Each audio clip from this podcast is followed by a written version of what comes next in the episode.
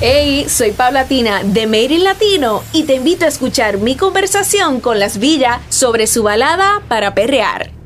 Aquí muy felices las villas estar compartiendo con ustedes este espacio, este momento.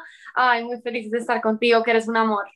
Gracias. Lo primero que, que, quería hablar con ustedes, y ya se lo había dicho, es como que su sonido tan particular, lo que ustedes tienen, lo que ustedes sacan, me imagino que obviamente todo así no de acuerdo a su entorno, ¿no? Que lo que son ustedes desde pequeñas, que es lo que hablé, que el flamenco, el entorno de pop, música urbana, las fusiones, que en fin, ustedes se han dedicado toda su vida a esto y, y apuestan a este contexto urbano, pero con esas diferentes fusiones.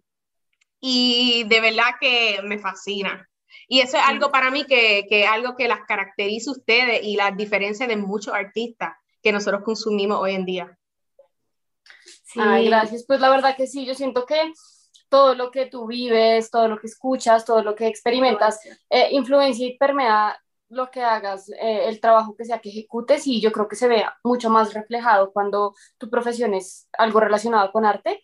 Así que sí, o sea, esto viene una influencia musical de toda la vida, de mi familia que, que ama la música, que ama el flamenco, que ama la música colombiana, el folclore.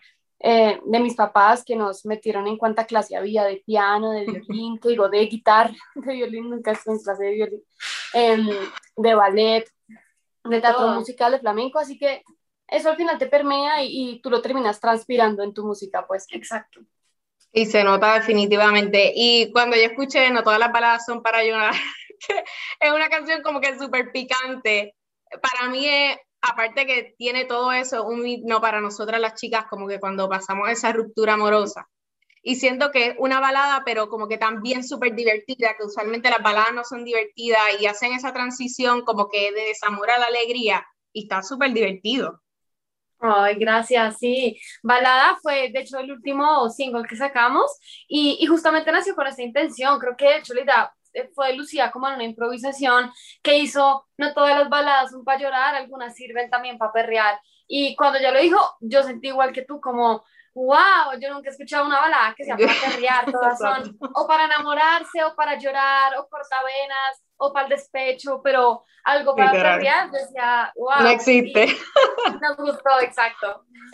Hey, por aquí Paulatina de Mary Latino. Y si te gustó y quieres escuchar esta entrevista y muchos otros contenidos, pasa por el playlist de Spotify de Mary Latino.